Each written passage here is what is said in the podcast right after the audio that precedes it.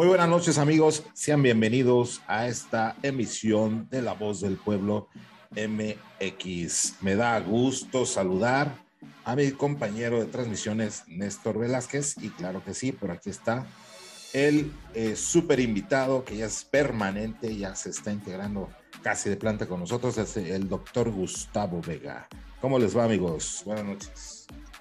Hola, ¿qué tal? Buenas noches, bienvenidos a una emisión más de La Voz del Pueblo. En esta emisión, pues sí, como ya bien lo dice, Gustavo ya forma parte de nuestro inventario. En unas próximas semanas vamos a empezar a contar un celular, una lámpara, una computadora. El doctor Gustavo, y pues muchas gracias a todos por acompañarnos en esta emisión. Gustavo, ¿cómo va tu semana? ¿Qué tal? Buenas noches, ¿cómo están? ¿Cómo estás, Néstor? ¿Cómo están, Francesco? A todos los que nos hacen el favor de vernos. Bien, bien, bien. Muchas gracias. Aquí estamos. Una semana más y pues las que siguen cuando, cuando gusten, aquí andamos. Excelente, pues siempre eres bienvenido aquí, Gustavo. Y todos ustedes, amigos, también que nos hacen el favor de visualizar estos videos, estos podcasts, que bueno, ya en teoría eh, se han convertido más en un tipo de videoblog de entrevista, una conversación formal no importa el contenido, es lo que necesariamente es, queremos expresarles y darles a conocer estos puntos de vista que tenemos eh, un servidor y aquí los ponentes, los compañeros Néstor y Gustavo. Y bueno, al respecto de esa pregunta que me decías, Gustavo, el día de hoy, Néstor, yo por la mañana, tal vez caí en una crisis, un poco de ansiedad, no sé si fue por el café altamente concentrado en azúcar y chocolate, pero creo que posterior al COVID he tenido este tipo de interferencias mentales. Creo que incluso las manos a veces son un poco torpes. Eh, al principio, cuando estuve enfermo, también me costaba coordinar algunas ideas y creo que es de lo más normal eh, para ustedes que también ya fueron víctimas de este bicho asqueroso, eh, ¿tienen algún tipo de inconveniente con esto? Porque esto va al programa, amigos, los inconvenientes o las secuelas psicológicas o mentales que puedo haber dejado este COVID en la humanidad. Adelante, Néstor. Sí, sin duda alguna, em, las secuelas que trae esta onda, mucho más allá de la parte médica y la parte que nos va a explicar Gustavo, pues sin duda alguna empiezan en la parte en la que nos sentimos nosotros. En los primeros meses, allá por 2020, se hablaba de un insomnio colectivo, ¿no? Había en Twitter, había en Facebook, había hilos completos que de repente tres, cuatro este, colonias completas, habían pasado una vela terrible porque no podían dormir, porque tenían estos problemas de, pues sí, de, de, crisis, ¿no? ¿Qué hacemos? Digo, la gente que por lo regular somos más como retraidones, como más de computadoras, videojuegos y esas cosas, en algún momento llegó para nosotros ser esta onda de la pandemia y no hablar con humanos y nada más por el código y las videollamadas y todo eso, sin duda que yo, yo me asumo como que sí fue uno de los mejores momentos de la historia, porque, güey, no tienes que salir a verle la jeta al vecino, no tienes que andar haciendo en el trabajo que, te cae gordo, que esto, que buenas tardes, ¿cómo estoy? Entonces, todo ese tipo de cosas para cierto sector de la población que nos dedicamos mucho a la programación y esta cosa y somos una especie como de nerds así, pues fue como el mejor suceso, ¿no? Pero para la mayoría de las personas que tenían una rutina ya formada, de forma en la que salen buenos días, conviven con otras personas, van a los bailes, van a los antros, van a todo este tipo de cosas y de repente tener que retraer a toda esta comunidad, toda la sociedad en esta onda, pues eh, los primeros meses, allá por el 2020, se empezó a presentar este insomnio colectivo, ¿no? La gente se desesperaba porque pues sí, obviamente estaban encerrados y era un suceso que desde cierto punto de vista no había, no había pasado, digo, o sea, por extraño que parezca, que la gente no convivía con su familia entre semana, de, a la hora de la cena y ese tipo de cosas, como para que de repente en los primeros dos, tres meses eh, se sintieran en, este, en esta especie de hartazgo, ¿no? Que vivía la gente. Ay, es que estoy muy, muy desesperada porque no puedo salir, porque no... Se, ha puesto a pensar en algo que, que, no sean algo que, que, requiera a otros humanos. Esa gente y, las personas muchas veces no sabían ni cómo reaccionar a este asunto porque pues es medio complicado caer en una especie como de creo que es introspección en la que te retraes, piensas eh, en cosas de ti mismo y así, y ese tipo de cosas. Y la mayoría de la población empezó a tener este, primero estos síntomas de aislamiento, porque a final de cuentas no estaban acostumbrados a, para sí mismos, o sea, como seres gregarios, seres humanos que somos, que sí, no estamos como acostumbrados a pensar con nosotros mismos. Por ejemplo, había gente que pues, se salía, ¿no? Antes de la pandemia se salía y se subía a su carro y se va. Oye, ¿a dónde vas? No sé, pregúntale al carro. Con tal de no estar en sus casas, con tal de no convivir con sus familias, pues llega, llega esta pandemia y tienen que estar encerrados. Entonces, el primer este, efecto, pues es para la mayoría yo lo viví, por ejemplo, los morrillos. Fue una cosa, perdón, fue una cosa horrible porque, por ejemplo, los chamacos de 12 a 18 años empezaron a dejar de vivir esa etapa en la que van haciendo este cambio, este crecimiento, se empiezan a mover entre amigos, empiezan que la novia y todo ese tipo de cosas, y mucha, mucha chamacada, muchos chamaquillos de estas edades se perdieron todo ese periodo. Y ya ni hablemos, por ejemplo, ahí en XHTV teníamos un programa de, de todos los pasos sociales que da este y de lo que se iban a perder los chamacos en la escuela, como la graduación. O sea, los chamaquillos que pasaban de secundaria a preparatoria o de o de primaria, secundaria y todo eso, se perdieron ese momento porque a final de cuentas estaban en plena pandemia, era la parte más oscura de la pandemia. Y entonces, pues, ¿qué pasó? Pues muchos de estos chamaquillos, ahorita lo estoy viendo que, que mi hijo está regresando a la secundaria presencial, se quedaron como en esa etapa entre que pasan de niños pequeños, ya sabes, el niñito inocente, ay, qué bonitos son los niñitos, a, a, pubertos, ¿no? El puberto loquillo que te contesta, que es este contestatario, y no, y tú. Entonces se quedaron ahí y siento que quedaron, estos chavillos quedaron como en una etapa un poco, un poquito más infantil. Sí, se disfruta, no me estoy quejando. A final de cuentas, jugar al Lego con el chamaco, agarrar el videojuego y todo este tipo de cosas. Un poco más de tiempo de lo que podría ser, por ejemplo, yo recuerdo con mi hija a los 12 años ya no quería ni, ah, no me hables papá, que no sé qué, y eres machista, y, oye, mi hija. Y ahora mi hijo, por ejemplo, pues sí está un poquito, yo lo siento que respecto a los 12 años, a pesar, muy de que los hombres, por ejemplo, somos un poco más lentos en reaccionar y cosas así para la vida, veo a mi hijo y pues que los Legos y que el He-Man y que todo eso, y digo, ah, bueno, sí trae como unos dos añitos, que fueron los uno dos años en los que se suspendió la pandemia, y él ya no alcanzó como a ver esa parte, ¿no? Su cerebro no se empezó a minimizar, como nos ha dicho Gustavo, que pasan los adolescentes. Entonces, tenemos estas dos etapas, estas dos este, sintomatologías en este momento. Los chavillos que no avanzaron esta parte, la gente que se sintió súper encerrada, súper desesperada, súper eh, todo esto, ¿no? A todo esto también, ¿qué otras consecuencias eh, pudimos observar durante este periodo oscuro de la pandemia, no? Eh, digo, más allá de la parte económica, hubo, hubo las chicas, por ejemplo, las nenis. Yo considero que el fenómeno de las nenis fue una cosa económica que prácticamente salvó esa parte de las familias porque pues muchas veces eran madres solteras que tenían que salir a vender cosas y con todo y todo, pues, güey, eso era de héroes, las, las, las, las chavas que salían y vendían que el postre, que la cerveza, que todo lo que pudieran salir a vender, eso fue importante también. Entonces, dentro de lo malo, pues, estuvo este fenómeno también de, las nenis que salían y vendían que ropa, que zapatos, que postres, que comida. Todo ese tipo de cosas, ahora, por ejemplo, pues ya lo estamos viendo y, se está formando como una parte de, de, entrando ya como protagonista a este nuevo entorno, a estos nuevos cubrebocas.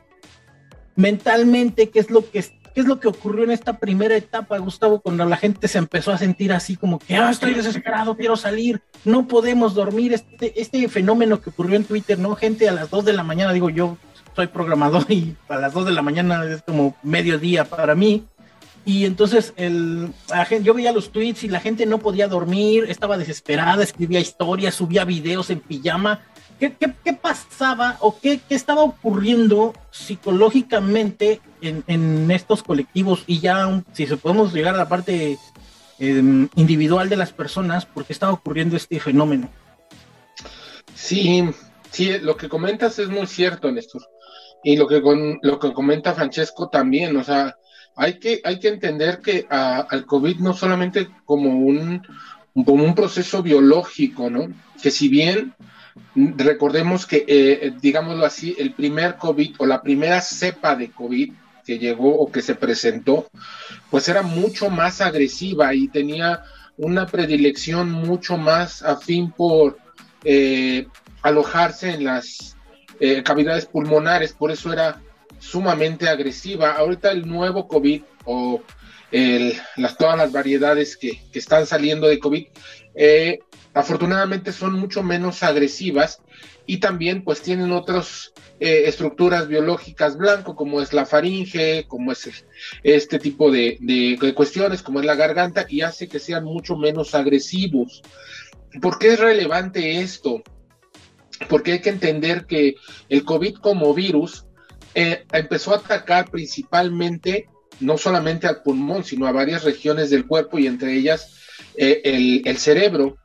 Algunas de las consecuencias como las que nos comentaba Francesco es que literalmente las personas referían o los pacientes referían es que me siento muy torpe, las cosas se me caen de las manos, choco con las cosas, las cosas se me resbalan.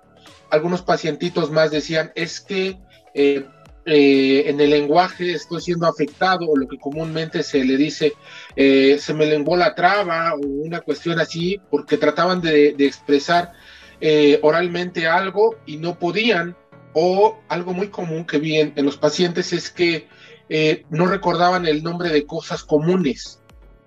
el clásico de pásame el de este. ¿Cuál de este? El de este ¿Cuál de este? la cosa esta que sirve para eso. Y así, esos son secuelas biológicas neuronales del COVID. Y obviamente, pues esto también afecta a la estructura psicoemocional del sujeto. ¿Por qué empecé a hablar primero acerca de, la, fuerza o de la potencia de patológica del primer COVID? Porque es importante recordar como lo mencionabas, Néstor, ¿por qué les afectó tanto? En primera instancia, porque rompe con una estructura ya formada, en algunos casos de años, de décadas, de una rutina ya estructurada que se fue formando durante muchos años. Eh, personas, pacientes, eh, seres humanos que tenían una rutina de años de lunes a sábado, de lunes a viernes, en donde se paraban, se bañaban, desayunaban, pasaban a comerse su guajolota y llegaban al, trabajo, a la oficina, realizaban sus labores, regresaban a las 6, 7, 8 de la noche a la casa, convivían un ratito con la familia y, así era el proceso. Hay que entender que eh, este proceso se rompe con la llegada del COVID y hay una nueva reestructuración el problema fue que la reestructuración no fue paulatina. El problema fue que la reestructuración fue inmediata y sumamente eh, estrecha en el margen de tiempo. De un día para otro, máximo de una semana hacia otra, la orden era quédate en tu casa si no tienes nada más que hacer. Y entonces la dinámica familiar, la dinámica de los padres, la dinámica de los niños se transformó porque de una noche a la mañana ya tenían que adaptarse, tenían que pararse, trabajar ahí en casa, convivir mucho más tiempo con, con las personas, mucho más tiempo con sus seres, eh, digámoslo así, queridos, con, las, con sus hijos. Y para esto fue un, para esto la mayoría de las personas, esto les ocasionó un shock emocional sumamente fuerte. Porque ahora ya no es de, bueno, veo a mi hijo a las 8 de la noche, ya cuando estudió, ya cuando corrió, ya cuando estuvo haciendo eh, todo su desmán en el día, ya lo veo más tranquilo, más cansado, ya para irse a dormir, ¿cómo te fue en la escuela? Bien, ¿cómo vas? ¿Todo bien? Sí, ah, bueno, pues ya vete a dormir, tu lechita y ahí nos vemos, ¿no? Que levantar al niño, estar teniendo que tener esa paciencia para poder eh, ayudarle con las tareas justo ahí, que tenían que estar, ya no podían salir, recordemos que los niños tampoco podían salir afuera, estaban enclaustrados, entonces esa dinámica se volvió mucho más ríspida. Y esto nos habla no solamente de, un shock emocional por la restricción de movilidad, sino por eh, la ruptura en los parámetros repetitivos o lo que es las costumbres o la rutina de este tipo de personas. Y además a esto hay que añadirle todas las condiciones de miedo psicológico que era de, contagiarse de, una enfermedad como esta.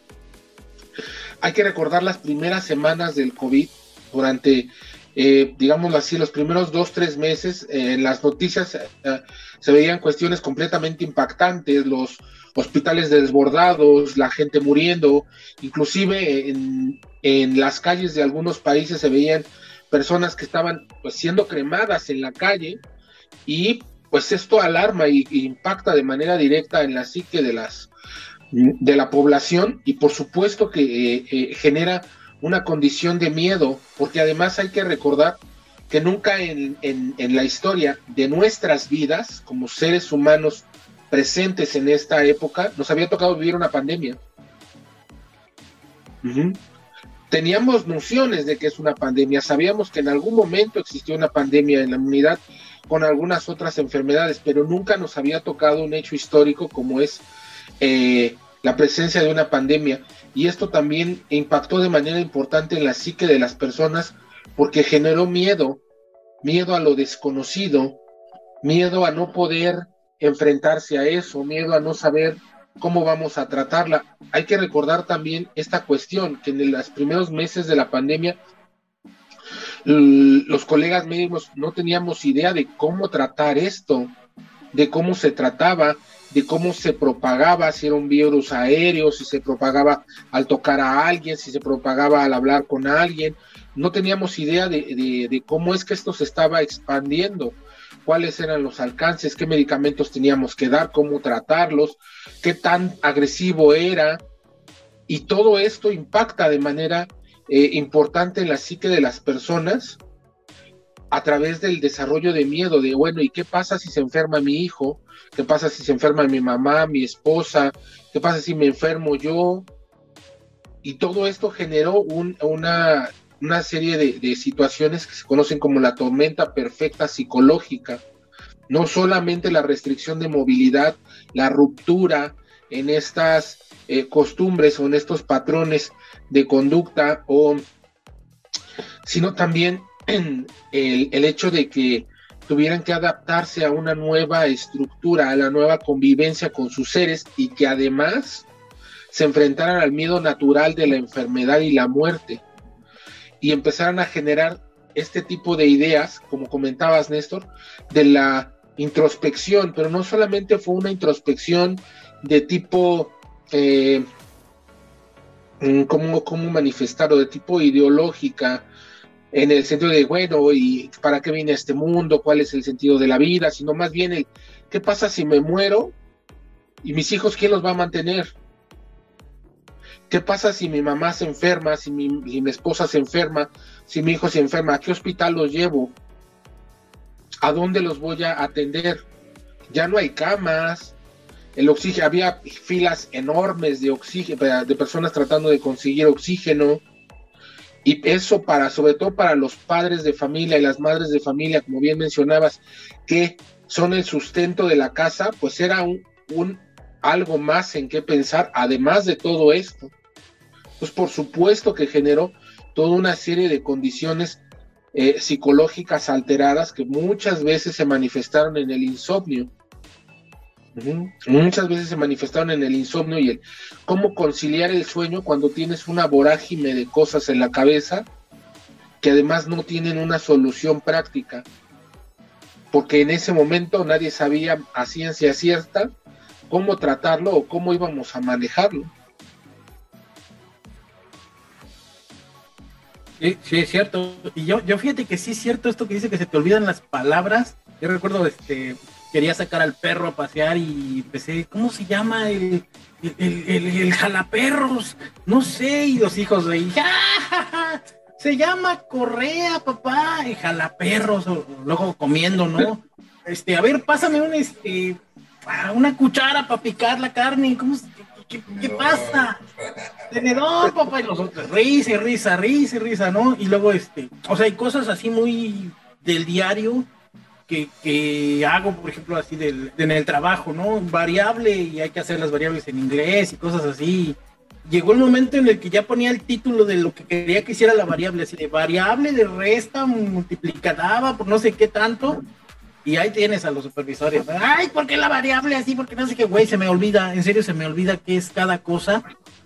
Porque al final de cuentas, el, o sea, ahorita que lo pienso desde cierto punto de vista, creo que sí, sí tiene mucho que ver. Digo, yo tuve el primer COVID del, del primerito, del feo, del, de la época más oscura, allá como por mayo, junio del 2020. Y ya después me vacuné y todo eso. Y, y después de recibir la segunda dosis de la vacuna, casi un mes después, pum, vale, el, el, otro, eh, aquí en 2021. Y apenas hace, ¿qué será? Cosa de un mes. También tuve, y creo que sí fue el Omicron, porque también igual los mismos síntomas, la calambrina, la moquera de una cosa ridícula, así que se me, me hacía yo hacia atrás y se me, ahogaba yo con todo esto. Tenía que dormir boca abajo y como lo comentamos aquí, ya llegó el momento en el que dije, yo no quiero morir sobrio, ahí se ven.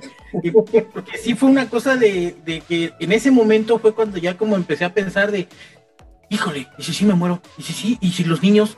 y el predial y, y, quién va a pagar las placas de los del carro, quién va a pagar esto, quién va a pagar lo otro, no, no, no, no, no, no. Y, y, y sí empecé, ajá, empezamos como a, como a sentir como esta paranoia de, de, de yo creo que la, la, primera ola que sintió esa onda de, del, encierro, del miedo, del, del insomnio, ahora ya la sentí, pero apenas hasta hace poco, o sea, mediados de enero para febrero para acá, empecé a sentir ahora sí que la Virgen me chiflaba.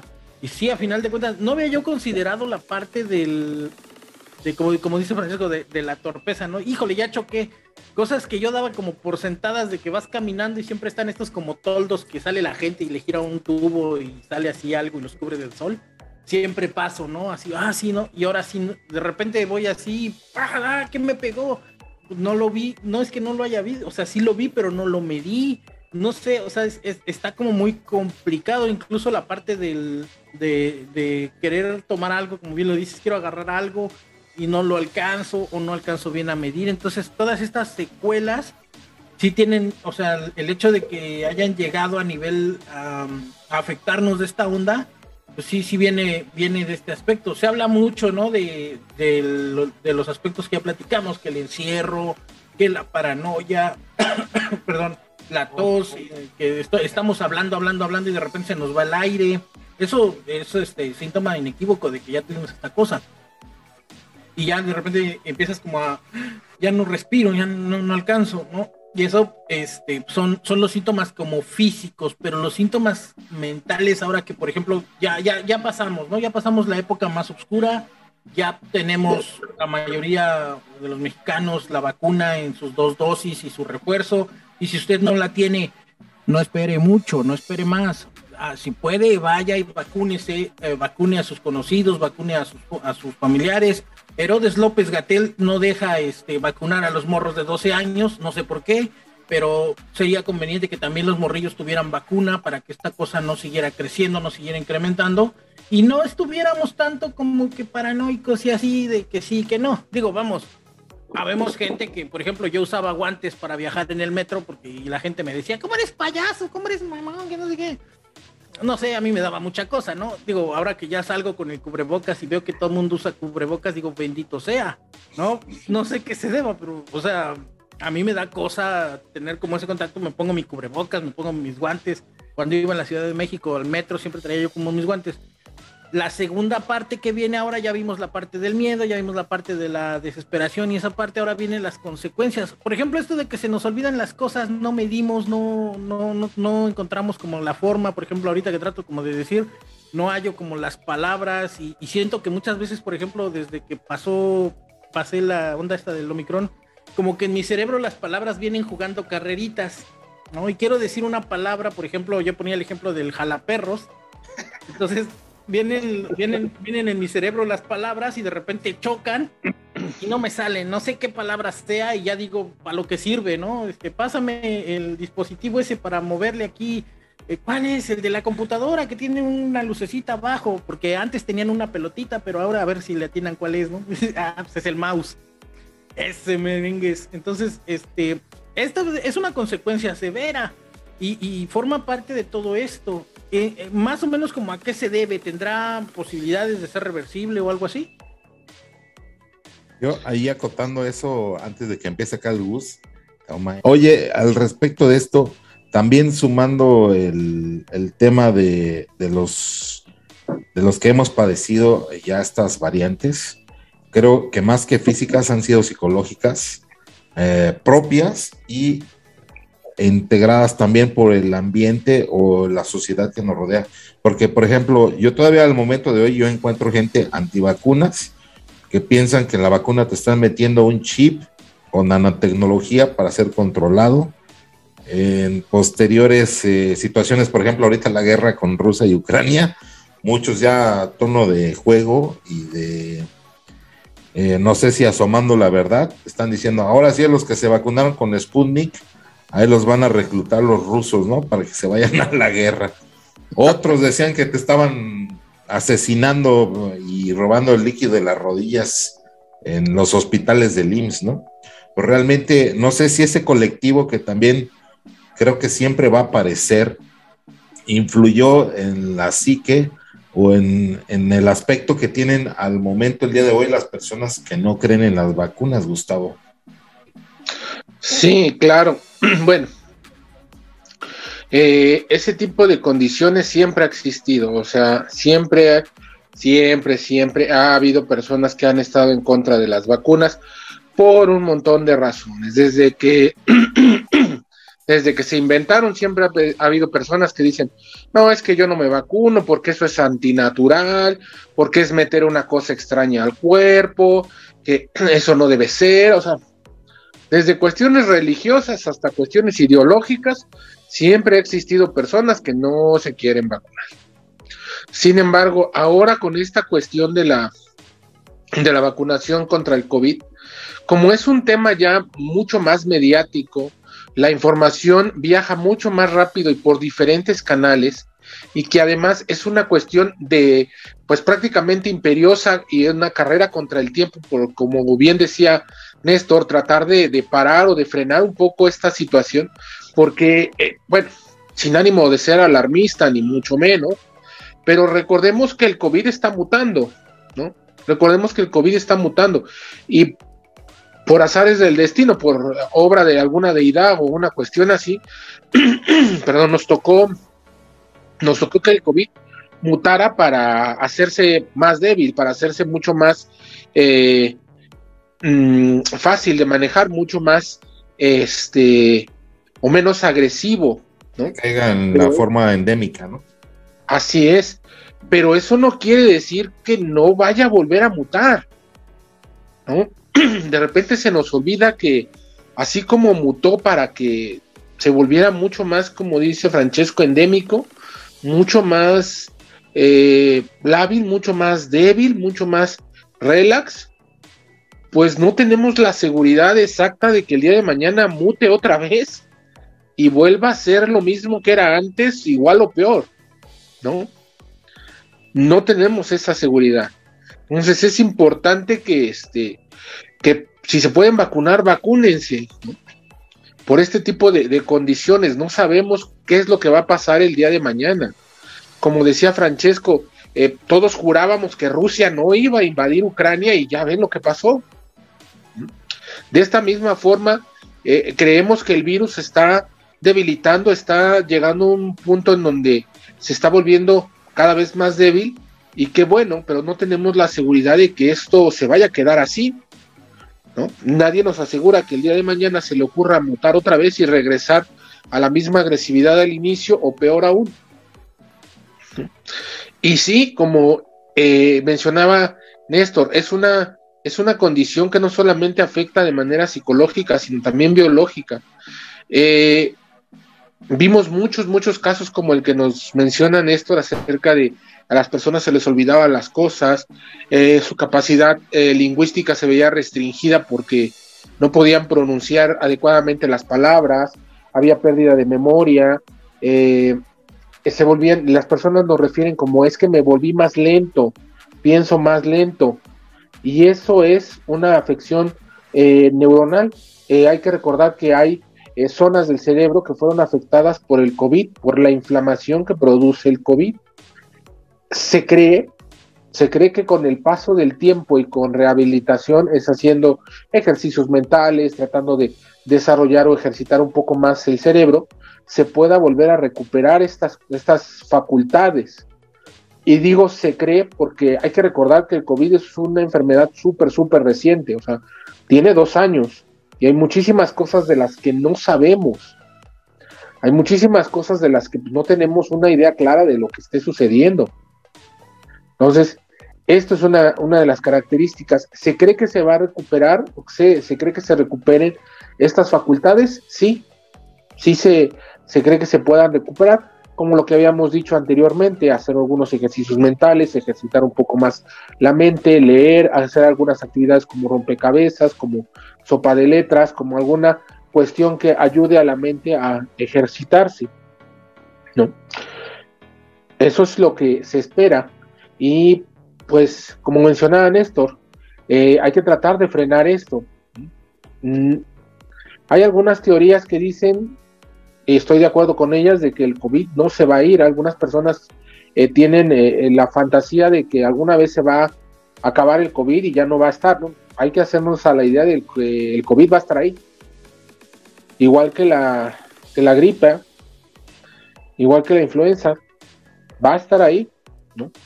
Y vamos a seguir enfermándonos, sí, pero vamos a tener ya vacunas, vamos a tener ya algunos otros medicamentos que nos permitan poder hacer frente de una mejor manera. Pero el COVID no se va a ir a ninguna parte, hay que aprender a convivir con él. Y forma parte esto de lo que se conoce ahora como esta nueva realidad o esta nueva normalidad, ¿no? El uso del cubrebocas, el a lo mejor ya no tener tanto contacto físico, eh, por ejemplo, yo les preguntaría a Francesco y Néstor, ¿cuándo fue la última vez que saludaron a una dama, a una amiga de beso? Y antes era súper común este tipo de condiciones. Eh, yo les, les podría decir, la última vez que hice eso fue hace más de dos años y medio, una cuestión así, o sea, fue una época mm, anterior al COVID. Entonces, hay que tener en cuenta esto y esto para algunas personas es difícil. Es difícil aceptarlo de manera psicológica. ¿Qué opinan? Cierto, yo no había considerado eso de cuánto has saludado a la gente. Digo, en, muchos aspectos mi carácter antisocial y como de ermitaño y ese tipo de cosas no me había puesto como a pensar eh, en todos esos cambios como sociales, ¿no? Porque, digo, yo, sabemos, yo soy loquito, ¿no? Llego a mí me cae gordo que estoy trabajando y me mandan un mensaje de WhatsApp. ¿Cómo estás? Y, me cae gordo porque me, preguntan cómo estás y ni siquiera me dan tiempo a contestar y me cambian de tema y me ponen otro tema que nada que ver con cómo estoy, ¿no? Digo, vamos, eso es como más así. Pero sí cierto, o sea, llegas y por ejemplo al trabajo y al trabajo llegaba y qué onda, ¿cómo estás? Y así, ¿no? Ah, payaso, salúdame bien. Bueno, sí, tantito, ¿no? O sea, y fíjate que en, en algún episodio en XHTV sí llegué como a hablar de que sí estoy empezando como a saludar, ¿no? Así de, clásico que y te aprietas al otro y el otro te aprieta y se jalan y como el este, este meme, ¿no? De los musculosos que se, que se saludan me, empecé a preguntar, ah, ah, ¿y ahora qué va a pasar cuando en el futuro esta nueva normalidad ya nos ha restringido de estas conductas, ¿no? Ya no vamos a poder saludar a nuestro cuate musculoso así de, ah, hola, ¿cómo estás, no? Pero bueno, sí, cierto, o sea, yo recuerdo, o sea, la pandemia, por ejemplo, aquí en Quintana Roo se explotó el, creo que el primero de abril del año 2020, que fue cuando ya eh, los parques, los hoteles, las playas fueron cerradas en su totalidad y la gente ya no podía salir o no, teníamos este, por qué salir porque si salías sabías que estaba el virus allá afuera. Y sí, efectivamente, para los próximos meses ya serían dos años en los que no saludas a una persona así, a una mujer, por ejemplo, así de, ah, yo la amiga, ¿cómo estás? Y aunque nomás era el besito así de cachetito y eso, no ha habido contacto de, este tipo y que llegues y, por ejemplo, saludes, ay, amiguis, y que se abrazaban las chavas sobre todo, ¿no? Ahora ya todo es un poquito más distante y, y sí forma parte de esto. Me imagino que las secuelas psicológicas, las secuelas que van a tener, por ejemplo, todas esas generaciones que eran de, ay, amiga, y se agarraban y, brincaban y giraban y, y se abrazaban y todo, ahora va a ser un poco más, pues no sé si usar la palabra triste sea lo correcto o, adecuado, pero ya no hay ese contacto humano, o sea, la gente ya no va a decir, ah, no sé qué, ¿no? O, por ejemplo, a mí me tocó recibir a mi mamá en el aeropuerto en septiembre de 2021 y si era como, espérate, hazte para allá porque estamos este, covidosos todavía. Y, y sí vi mi mamá así como que, ah, pinche payaso, yo te vine a hacer y todo eso, ¿no? Abrázame. Le digo, no, espérate. Y, y, pues sí, o sea, llegando al, a donde íbamos después del aeropuerto, desinfectante en aerosol y toallitas desinfectantes y vengan, ahora sí el abrazo, mamá, ¿cómo estás? Que no sé qué, pero sí, creo que sí el efecto que da, por ejemplo, ya estamos hablando de una generación, ya hablamos de los chavitos, los contemporáneos, ahora los adultos mayores, mi mamá es una señora de 63, 65 años, mamá, no te enojes si estás viendo esto, no, no sé bien tu edad. este, entre, 60, entre 63 y 65 años es mi mamá y, creo que el aislamiento sí le dio como esa onda, ¿no? Porque sí la había así como que sentida. Y la parte de, sí, o sea, nosotros como quiera que sea, ahora sí que como dicen los memes, ¿no? Pero las criaturas, ya hablamos de las criaturas, ahora hablemos de los viejitos, ¿no? Las personas mayores que nos llevan a nosotros contemporáneos de 40 años, que nos llevan 20 años, 15 años hacia arriba, el, la afectación en este aspecto, pues sí, las personas que, que, que lo contaron afortunadamente, pues sí se van a ver afectadas también para los próximos años. Sí, de hecho yo estuve leyendo por ahí el tema de, de las enfermedades que se agudizaron, principalmente esta que ya existía mucho antes. Bueno, ya le recuerdo porque he tenido una familia muy hipocondriaca, esa era la palabra, de que realmente este, hasta le hacemos burla a un tío, ¿no? Que, siempre iba a la, a la tienda por la Coca-Cola. Fíjate, Coca-Cola, ¿no? Y, la llegaba y la lavaba así en el lavabo con jabón y luego este, la revisaba mil veces en contraluz, ya después de eso se la tomaba, Pero pues realmente ya era su forma de ser porque así los educó la abuela, ¿no? Muy quisquillosos en ese sentido.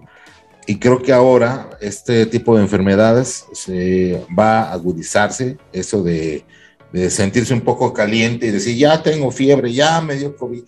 Aquellos que dicen también eh, los estudios que están entrando en, depresiones desde leves hasta agudas, ¿no? Que les van a llevar incluso o les llevaron al suicidio a muchas personas que pudieron sufrir este tipo de alteraciones psicológicas. Por ahí leí otra, otras que son eh, precisamente por la inflamación, la inflamación que mencionaba aquí Gustavo, que era realmente este, este tema que mencionaban de la pérdida de memoria, de algunos recuerdos en específico y de algunas habilidades psicomotrices, ¿no? Por lo mismo, el, no sé dónde o en qué parte se haya documentado que se ha alojado el COVID en el cerebro, pero supongo que pues puede ser hasta donde llegue la sangre, ¿no? Porque la sangre es lo que transmite eh, a través de todo el cuerpo estos patógenos.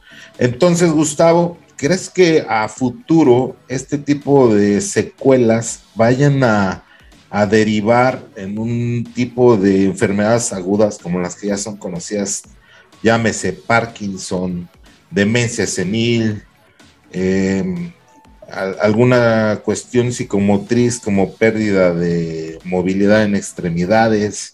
¿O piensan realmente, bueno, Gustavo, Néstor, a, la pregunta abierta para los dos, que pueden surgir varias eh, secuelas de este tipo de gravedad o incluso nuevas enfermedades al respecto del COVID? Ahí sí, Gustavo, completo. Desde mi perspectiva, yo creo que aún es pronto para, para afirmar este tipo de, cuestiones. Sin embargo, es completamente posible, o sea, es, es completamente factible que estas, estas cuestiones se den. Recordemos que el COVID tiene dos años. Eh, no sabemos qué es lo que va a pasar a largo plazo. No sabemos si las personas que sufrimos COVID en esta época dentro de 5, 10, 15 o 20 años desarrollemos alguna enfermedad como las que mencionaba Francesco, como demencia senil, como Alzheimer temprano, como alguna eh, alteración neurológica secundaria al haber padecido COVID. No lo sabemos. ¿Es posible? Sí, por supuesto que es posible. Y algo que mencionaba eh, eh, Francesco es muy cierto. Muchas personas durante esta pandemia eh, desarrollaron síntomas de depresión, ya sea leve, moderada o profunda, y algunos de ellos lamentablemente llegaron hasta el suicidio. Algo que comentaba Néstor hace un momento era, era la convivencia con, otras personas. Para algunas personas que son o que somos bastante retraídos, pues eh, eh, el estar aislados y salir a trabajar únicamente como, como parte de la rutina, bueno, en mi caso como parte de la, de la rutina de personal de salud, pues no, no, no varió mucho, ¿no?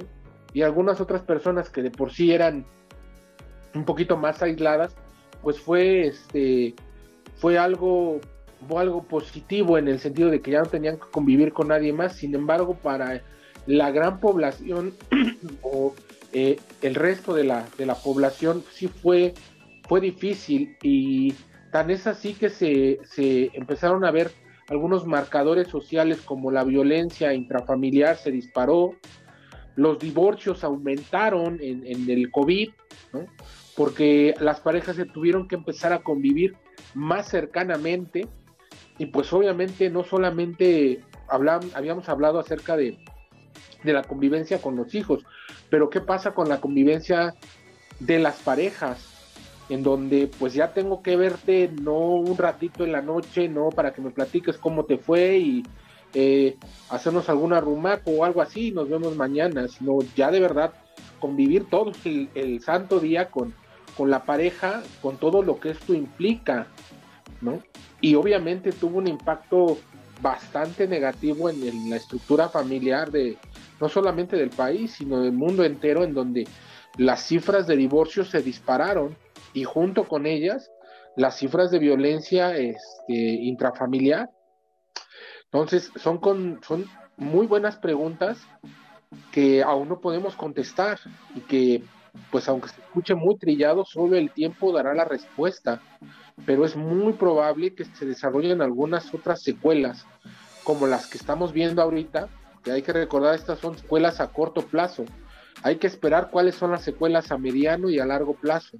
Y por supuesto, claro que sí es posible que se desarrollen enfermedades neurológicas. ¿Cuáles? Bueno, eso solo el tiempo lo, lo dirá.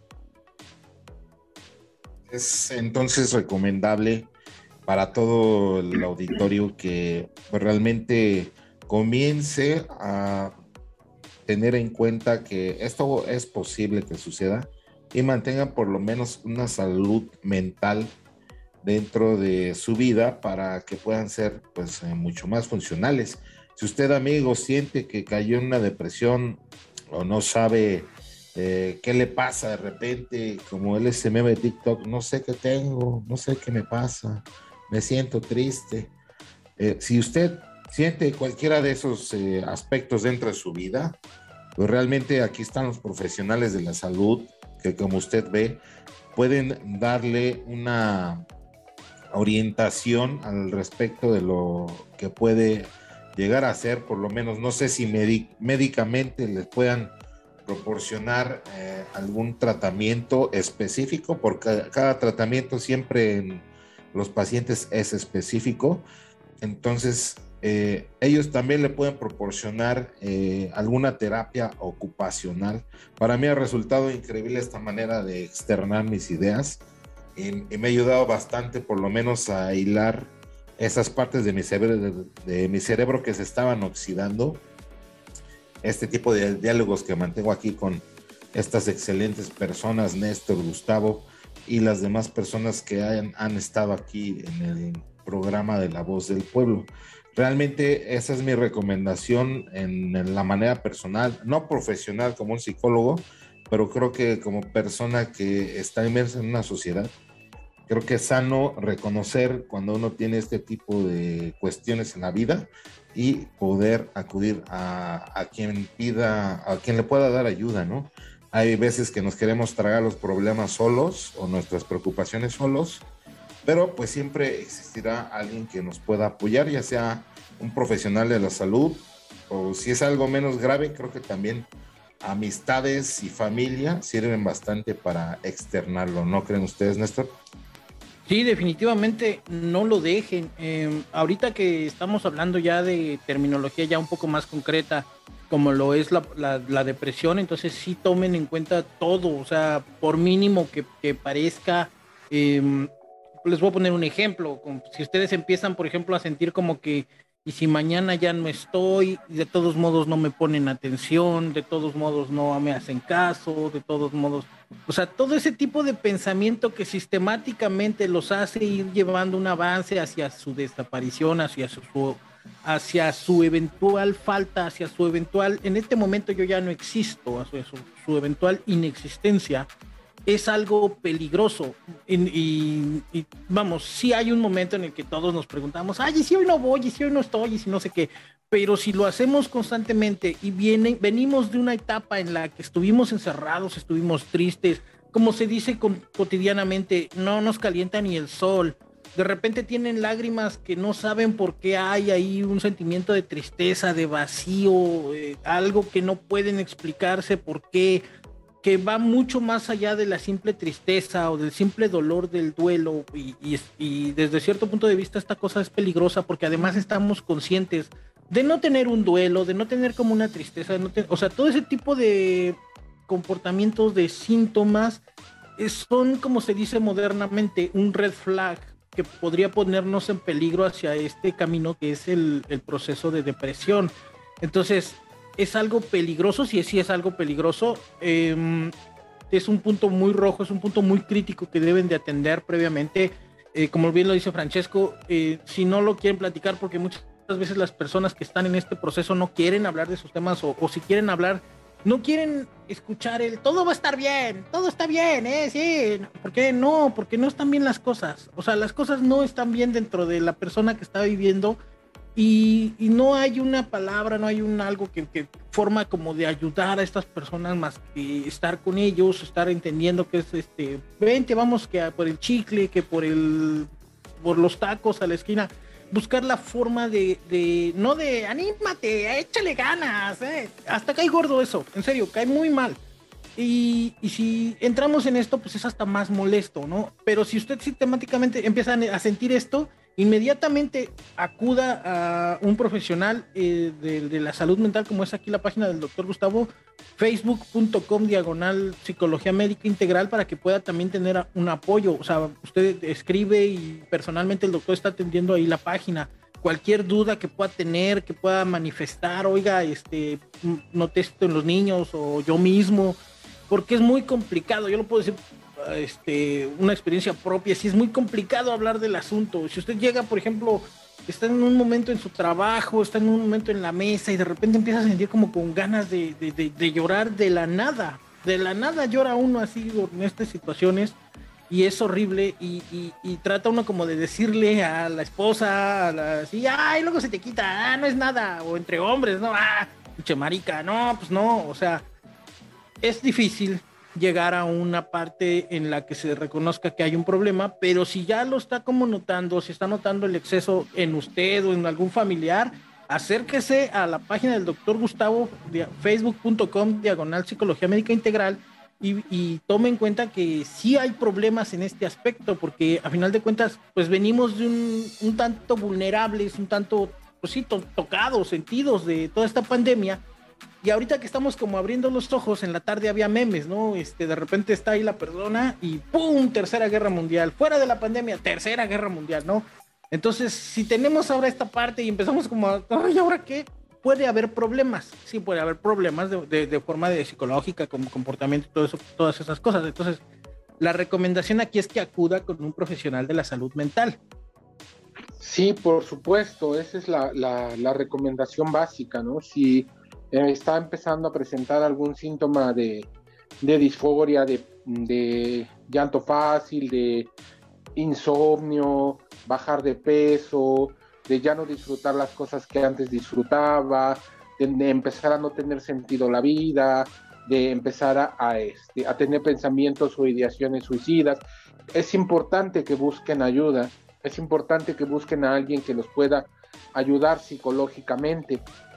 También, además de la depresión, es importante eh, eh, mencionar eh, el tema de la, de la ansiedad.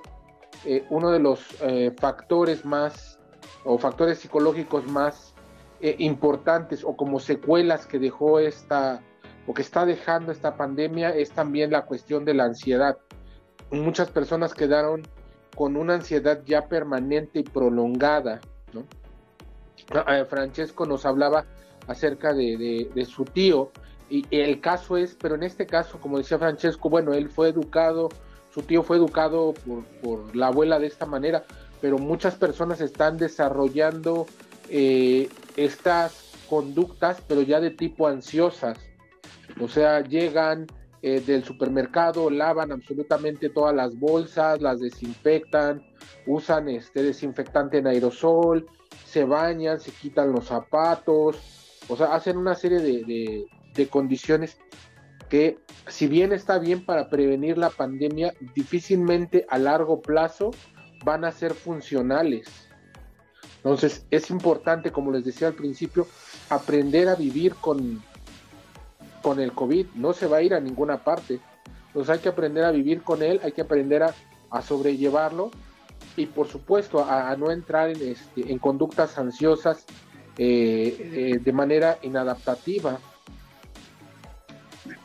También visto, Gustavo, Néstor, vi un caso muy cercano de una vecina que en, uno de esos viajes donde realmente es, me parece que fue a mediados de la pandemia, entre el 2020 y el 21, estas personas viajaron a su estado de origen y en ese viaje se infectan todos de COVID y Pau muere la mamá, ¿no? Fallece la mamá de esta persona, ¿no? Una señora con dos hijas, su esposo y bueno, realmente a partir de eso yo empiezo a ver un deterioro, un apego. Creo que hasta el momento o al día de hoy alcanzo a visualizar que todavía, por ejemplo, en sus estados de WhatsApp eh, sigue diciendo, ¿cómo te extraño mamá? No sé por qué te fuiste.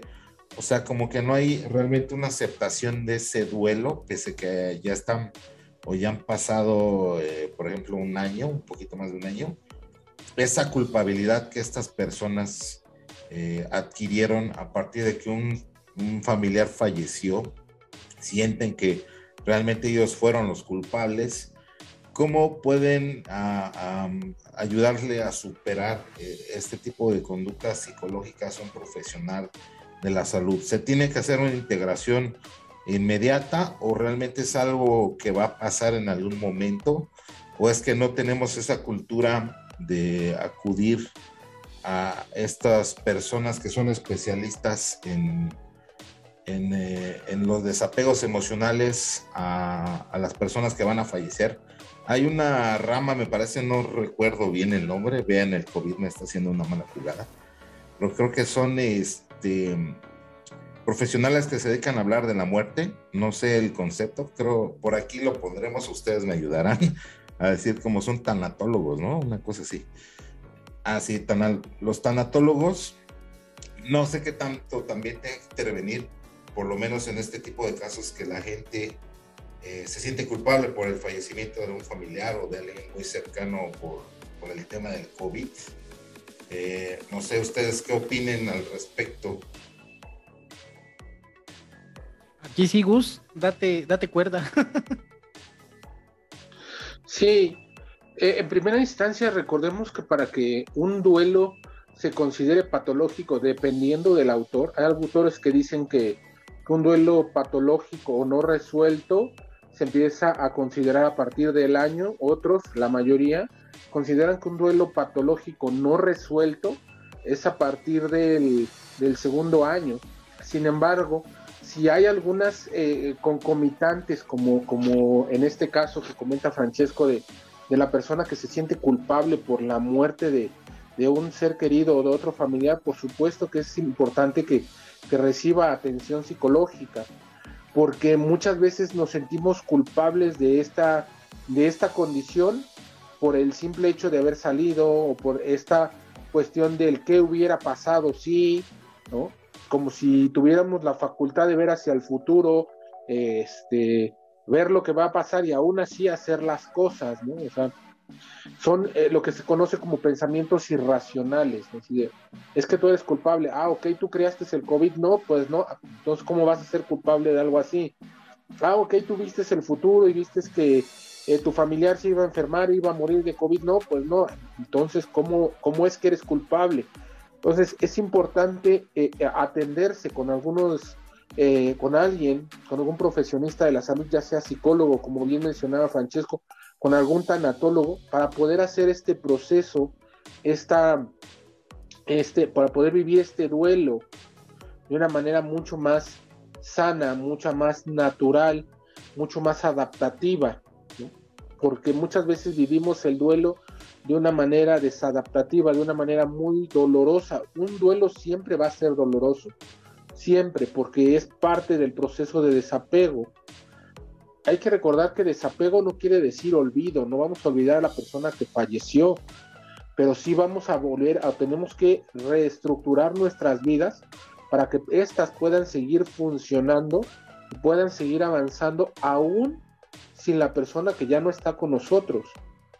Muchas de las veces cuando un familiar, y en estos casos es muy cercano, ya sea los padres o desafortunadamente los hijos fallecen, la mamá, el papá o alguno de los hijos se queda literalmente atrapado en, en este duelo y ya no avanza. Ya su vida se detiene y no sigue con todo este proceso. Entonces es importante que se atienda porque el duelo siempre es doloroso, pero si no se atiende adecuadamente, si no hay un acompañamiento por parte de un profesional en el caso de que se requiera, porque obviamente no todos los, duelos requieren, requieren la asesoría o el acompañamiento de un profesional de la salud mental.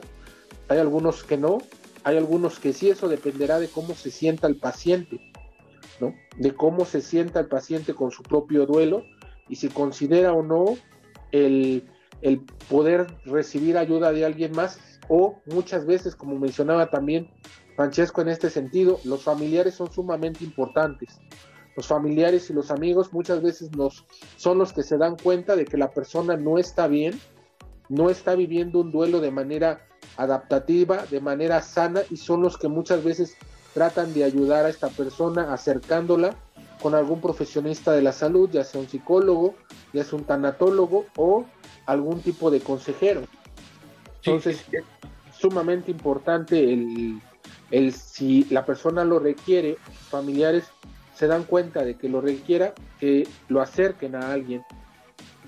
Esto es muy importante y sobre todo este, aquí en La Voz del Pueblo siempre tratamos de que los temas serios y todo este asunto pues se traten em, pues de la forma más, eh, digamos, natural y orgánica posible, o sea, sin llegar a de que, por ejemplo, ahorita que estamos, acérquense a un profesional de la salud mental, estamos hablando de este tema, acérquense a un profesional de la salud mental pues no faltará a una persona, digamos, que piense de una forma, mm, no sé, no quiero usar palabras despectivas y cosas así, pero van a decir, ¿y yo por qué?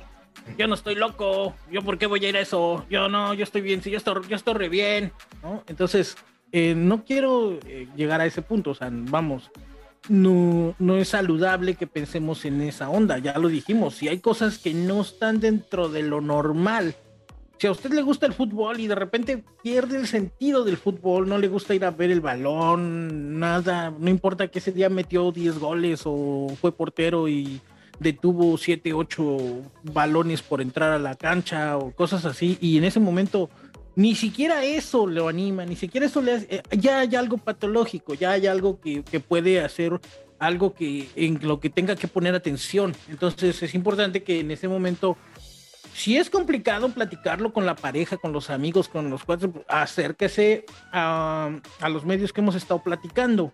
Mediante la, hoy en día es un poco más sencillo, puede hablar con algún profesional que tenga una página y de ahí acudir o hacerlo de forma virtual y es mucho más sencillo que a lo mejor este tipo de cosas. ¿Por qué? Porque yo, yo tengo un cuate que sí le gusta mucho, o sea, que sí fue a terapia y toda esta onda, y, y desde el punto de vista machista, cisgénero, hombre de 40 años, igual que yo, decía que él no estaba loco, que por qué hacía eso y que no sé qué. Y, lo liberó bastante. Y, él decía que le daba como mucha pena que, que lo viera, que el psicólogo o la psicóloga que lo viera, que si le destapaba la olla en ese momento de las ideas o de lo que trajera a la mente, que a lo mejor iba a llorar o se iba a volver loco y no iba a saber cómo reaccionar y le iba a dar pena. Entonces eh, empezamos a platicar y sí empezó, empezó a acudir con un psicólogo de forma así por teléfono primero, le llamaba, etcétera, etcétera. Y en algún momento empezó como a cambiar. Él dijo, sentí como si me quitaran un peso de encima. Entonces, queremos hacer esta onda, que, que se acerquen a los profesionales, que se acerquen aquí con el doctor Gustavo, que, que lo vean, que sí es alcanzable, que sí es algo que, debe de estar presente, digo, no quiero llegar al grado de que esté en la canasta básica, ¿no? Dentro de la parte de los gastos primordiales, pero a lo mejor sí en un nivel 2, o sea, si primero ya cubrieron que la despensa, que esto y que el otro, entonces ahora sí ponerle atención a este asunto, una consulta con el psicólogo a lo mejor una vez al mes, una vez al mes que platiquen con una persona ajena, que, vea los temas eh, a lo mejor desde afuera, desde un poquito más por fuera de lo que estamos viviendo. Por eso lo recomendable es que a lo mejor con la pareja, con los amigos, los hermanos, pues es medio complicado platicarlo con otra persona, que simplemente nos escuchen, que simplemente eh, sea una, oye, escúchame, está pasando esto, me siento así, me siento asado, y a lo mejor no haya ni juicio ni nada, porque al principio mi, mi cuate este me decía, güey, es que no me dice nada, no siento que avanzo, me, me molesta porque le hablo y le hablo y le hablo. No veo ningún avance, pero pues es parte del proceso. Me imagino que como profesional de la salud mental o de salud de psicología y esto, Gustavo, pues primero escuchas. Es como cuando vas a dar un diagnóstico, ¿no? Los mecánicos igual no te dan así de, ah, su carro le falla el amortiguador 2 y la bujía 4 y esto sin escucharlo y si su mecánico hace eso, pues eh, tenga usted un poquito de miedo porque, pues qué tal si su auto es un Tesla y le dice que la bujía y que no sé qué y ya no usan bujías, entonces eh, puede haber problemillas. Primero me imagino que sí es escuchar, platicar y todo eso, porque y una vez que he identificado esto y ha acudido, pues seguir el proceso, porque no necesariamente digamos que viene como una especie como de sanación o de, pues sí, el siguiente proceso, no dado de alta o algo así, no, como lo dice el ejemplo que estamos poniendo. De repente a lo mejor ya se sienten un poco más libres de cualquier cosa. O sea, se, sentían como enojados, se sentían como eh, ese, cuando por ejemplo eh, la gente que odia a sus padres, ¿no? Ah, es que odio a mi padre porque tenía otras esposas y no sé qué. En el momento en el que liberas eso, se siente tan tranquil, tanta tranquilidad y tan, tan bonito ver que ya liberaste ese odio, ese enojo, pues a la que, pues tu papá ya vivió, ¿no? Yo le decía a mis cuates que, tenían esta onda de odio a mi padre, porque sí, pues sí, güey, pues tu papá ya vivió y lo disfrutó y dos veces con dos mujeres, entonces, ¿tú qué? Tú eres el único que se está lastimando el hígado, se está enojando, se está pasando mal, pues entonces ahora tú libérate, compadre, ¿no? Y, y cuando eso pasaba me decían, güey, gracias, porque sí me quitaste un peso de encima y sentía yo este rencor y ahora que ya no lo siento, lo mismo pasa con todas las afecciones que hemos platicado aquí. Y en este momento, pues sí tenemos un por qué están ocurriendo. Ya platicamos que el encierro, que la convivencia excesiva, que estar todos encerrados y las familias. Bueno, ahora ya encontramos esto, ya sabemos de dónde viene.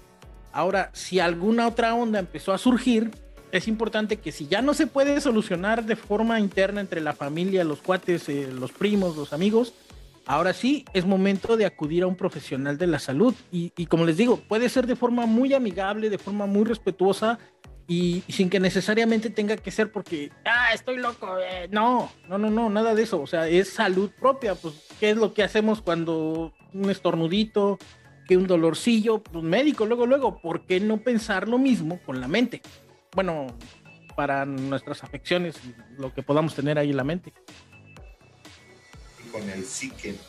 Para ir cerrando ya entonces la idea del, programa, amigos, aquí expusimos desde el marco de referencia del principio de la pandemia, lo que ocurrió, lo que fue en el Inter, lo que está pasando justo ahora y tal vez lo que viene al futuro, pues eh, realmente llegamos a la conclusión de que pues, si necesita ayuda, tómela, búsquela, no necesariamente con un particular, también ya lo hemos mencionado en otro, en el otro programa, eh, que usted puede acudir a medios locales que son de acceso público, es decir, que no cobran o cobran muy poco por estos servicios, también para que pues no lo eche en saco roto y goce usted de una salud mental y de una interacción social. Yo creo que cabría también eh, ver si, si los que ya decidimos estar más segregados de la sociedad necesitaríamos alguna reintegración social para volver a ser funcionales en una convivencia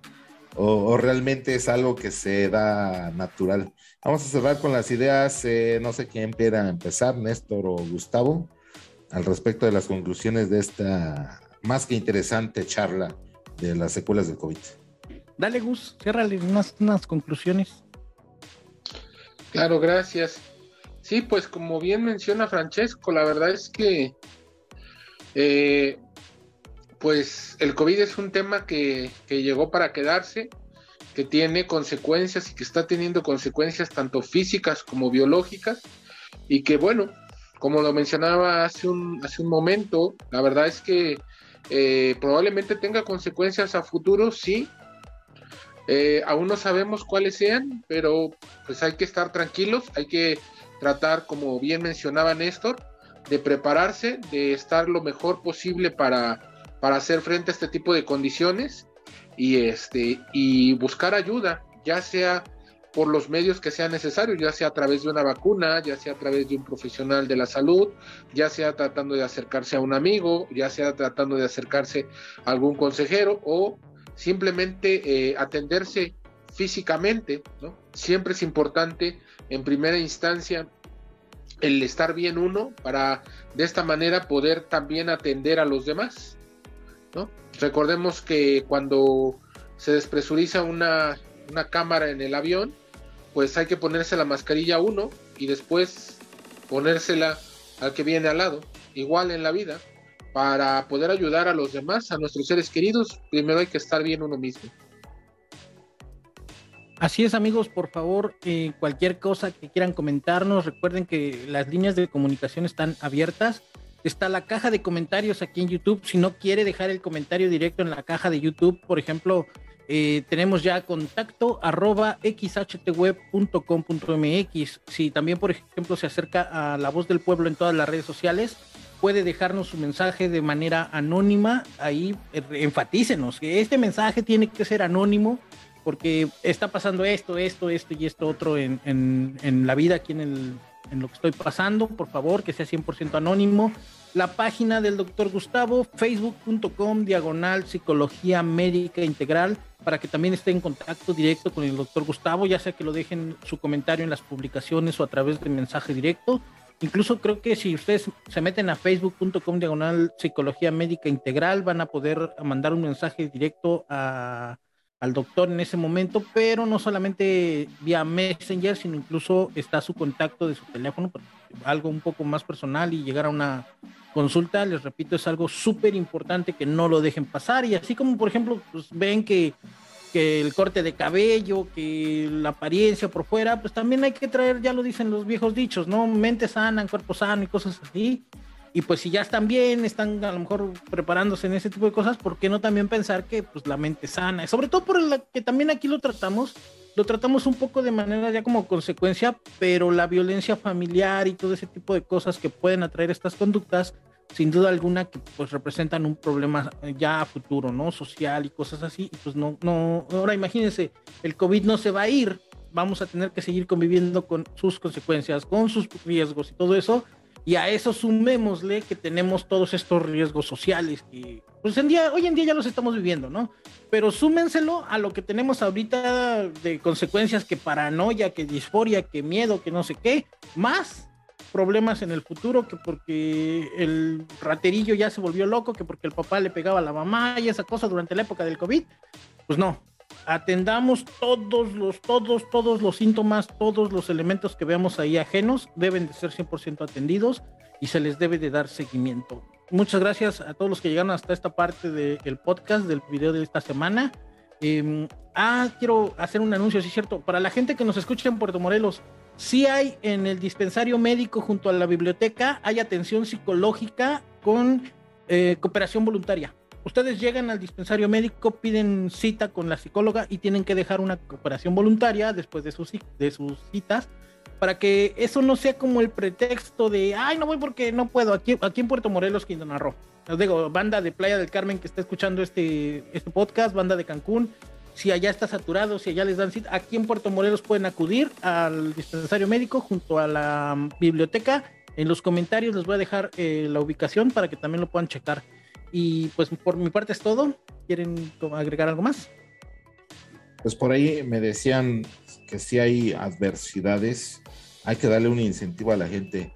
No me gusta embarcar tampoco a las personas, pero ¿qué tal si se reportan con el doctor Gustavo y les ofrece algún tipo de descuento por haber escuchado esto en la voz del pueblo MX Gus? Sí, claro que sí, con todo gusto. A todas aquellas personas que, que se reporten con nosotros y que nos digan que escucharon este podcast en La Voz del Pueblo, les vamos a otorgar el 50% de descuento a las primeras cinco personas que se reporten. Claro que sí. Excelente. Solo para La Voz del Pueblo. Excelente, mire, ya salieron ahí ganones los que están escuchando el podcast. Esto todo en su primera visita a la consulta aquí con el doctor Gustavo Vega Gil.